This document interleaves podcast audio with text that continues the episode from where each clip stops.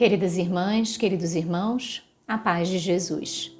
Aqui é Luziane Bahia e está no ar mais um podcast Café com Espiritismo.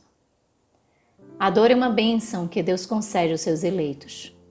Assim nos ensina o Espírito Amigo no capítulo 9 do Evangelho segundo o Espiritismo, na mensagem à paciência. Diante da dor, o orgulho se curva, a prepotência se esmaece, o poder perde o significado as pessoas passam a ser vistas e as suas dores ganham significado e importância. Somos convidados a sentirmos e a observarmos o que há de mais verdadeiro e profundo em nós. A dor é uma amiga, uma mestra, que nos aclara as reais necessidades, fazendo-nos enxergar o que precisamos, impulsiona-nos a sairmos da acomodação, a avançarmos e a superarmos o que há de empecilho no caminho. A dor, portanto, é motivadora e experienciá-la é ter a oportunidade do ressurgimento, da renovação. Conversamos, até então, tomando por base a narrativa de Emmanuel em seu livro Há Dois Mil Anos, Psicografia de Francisco Cândido Xavier, acerca do encontro de Públio Lentulus com Jesus e as repercussões a partir de acontecimentos tão impactantes e significativos que marcaram profundamente a vida do senador romano. Os anos se passaram, mais precisamente 25 anos. Sem que queiramos apresentar spoilers, faz-se necessário apenas relacionarmos alguns acontecimentos na vida de Públio ao longo do referido tempo. Após a cura de Flávia, o filho caçula do casal foi raptado. Diante de uma dor tão grande, ainda surgiram intrigas e artimanhas para que o senador acreditasse que a sua esposa o traía, e isso o feriu profundamente. Além de tudo, após os referidos 25 anos, apartados da convivência com a sua esposa, pois ele desejou puni-la pela traição que jamais ocorreu, Públio recebeu a notícia da desencarnação de Lívia. Ora, o orgulhoso senador teve o seu encontro direto com a dor. Dor tão intensa, tão forte, que parecia que não seria capaz de suportá-la. Obviamente que nos vem à mente a advertência de Jesus quando Públio esteve diante dele. Disse Jesus: mas ninguém poderá agir contra a tua própria consciência, se quiseres desprezar indefinidamente este minuto ditoso. Sobre este momento inesquecível ao coração do senador, descreve Emmanuel. Públio Lentulus experimentou a dor mais terrível de sua misérrima existência.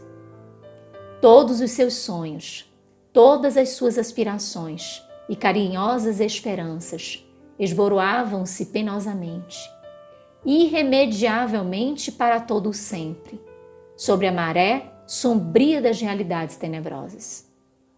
Sentindo-se o mais desventurado réu da justiça dos deuses, no momento em que presumia efetivar a sua suprema aventura, nada mais enxergou à frente dos olhos, senão a realidade esmagadora da sua dor sem limites. E o que fazer, meus irmãos, diante de uma dor tão acerba? A quem recorrer? O exercício da fé por ele não comportava consolação ao seu coração, pois era tanto poder e adorno que ele se distanciava da função de aconchego, de proteção e de segurança que a sua crença poderia lhe trazer. Emmanuel continua a narrativa. Longe das luzes sinistras que iluminavam macabramente em toda a extensão a via pública, o senador penetrou por uma viela cheia de sombras.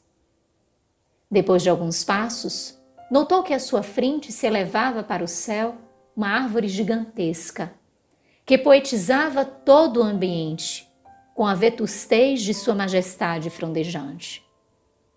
Cambaleando, encostou-se ao tronco anoso hábito de repouso e consolação. Contemplou as estrelas que matizavam de cintilações cariciosas todo o firmamento romano.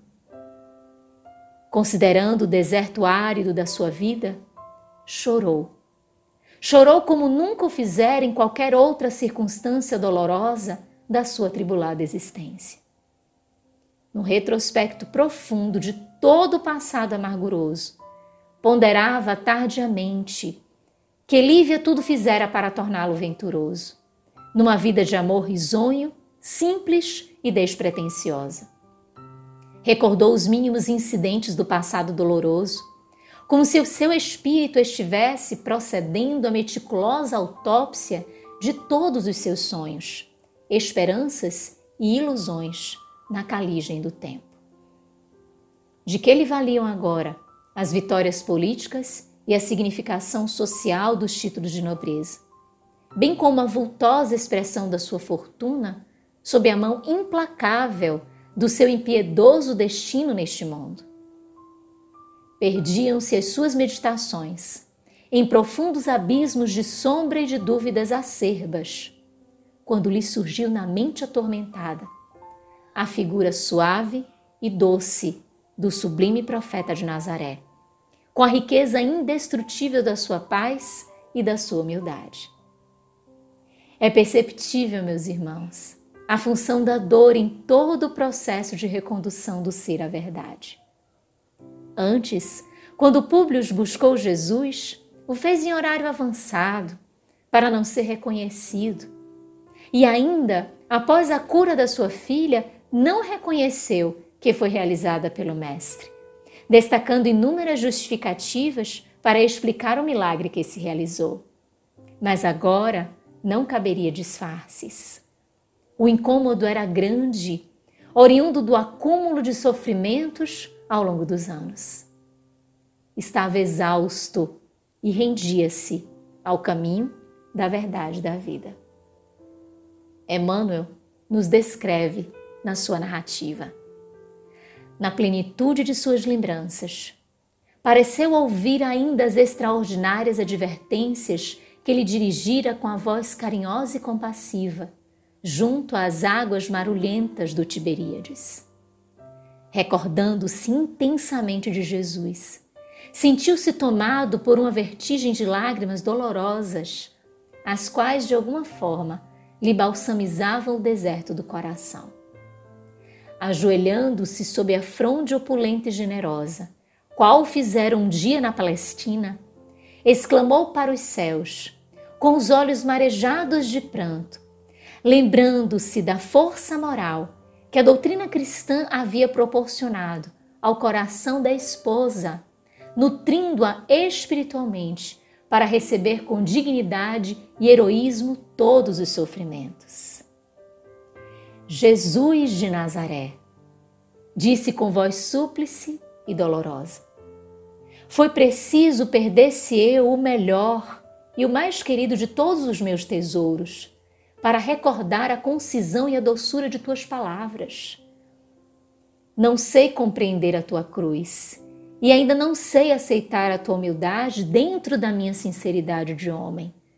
Mas se podes ver a enormidade de minhas chagas, vem socorrer ainda uma vez meu coração miserável e infeliz. Linda súplica, formulou o senador. Sentida e verdadeira, foi alçada no espaço em busca de Jesus. Jesus, afirmam Joana de Ângeles e Amélia Rodrigues em algumas de suas obras, é a resposta dos céus aos apelos aflitivos da humanidade é sempre Ele, ontem, hoje e para todo o sempre. Neste cenário de dor profunda, o que aconteceu com Públio Lentulus? E Jesus, como respondeu? Atendeu o senador? No nosso próximo encontro, veremos juntos o desfecho desta impactante história, que nos envolve em tantas reflexões especiais e significativas para o nosso mundo interior. Com gratidão imensa no coração, um grande abraço e até o próximo podcast Café com Espiritismo.